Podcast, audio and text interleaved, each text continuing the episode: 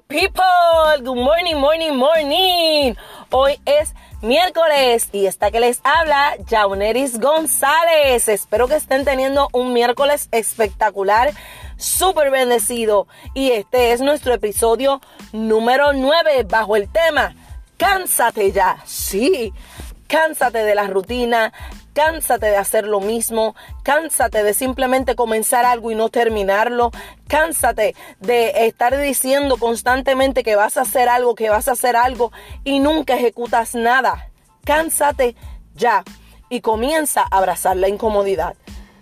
Y usted dirá, ya Eris, abrazar la incomodidad. ¿Quién diantre abraza la incomodidad?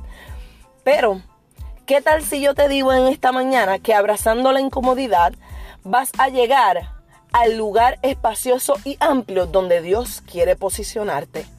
Sí. ¿Cómo así, Jaoneri? Pues mira, te lo voy a explicar de la siguiente manera.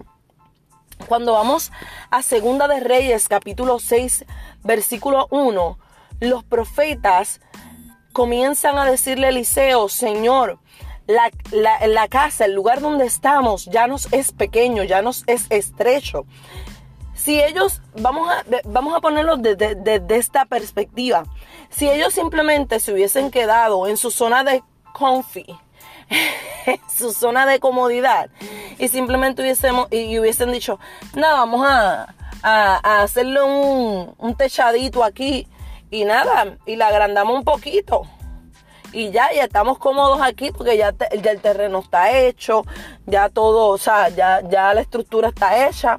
Pues ¿para qué ponernos a hacer algo nuevo? O sea, ¿para qué? Pues se hubiesen quedado en el mismo estado. Pero la incomodidad comenzó como que, espérate, ok, vamos a abrazarla, vamos a abrazarla y tenemos que movernos.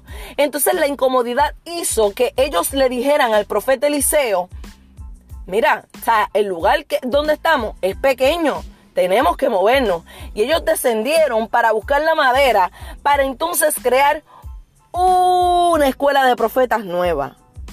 Así que en esta mañana vamos a comenzar a abrazar la incomodidad, ¿sí? Abracemos la incomodidad, abracemos aquello que tal vez en este momento nos está haciendo como que cuando tú estás incómodo, tú como que comienzas a moverte, como que comienzas a activarte, comienzas a decir, espérate, espérate, mm, esto ya no, eh, esto como que no es el lugar donde yo tengo que estar.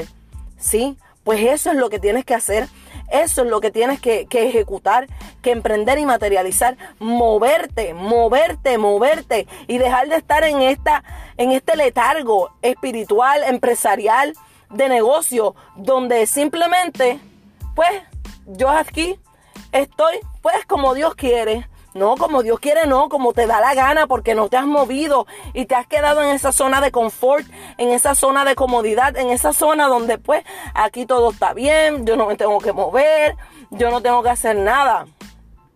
Pero en esta mañana yo te digo que te canses, cánsate de simplemente hacer lo mismo y no ver el resultado.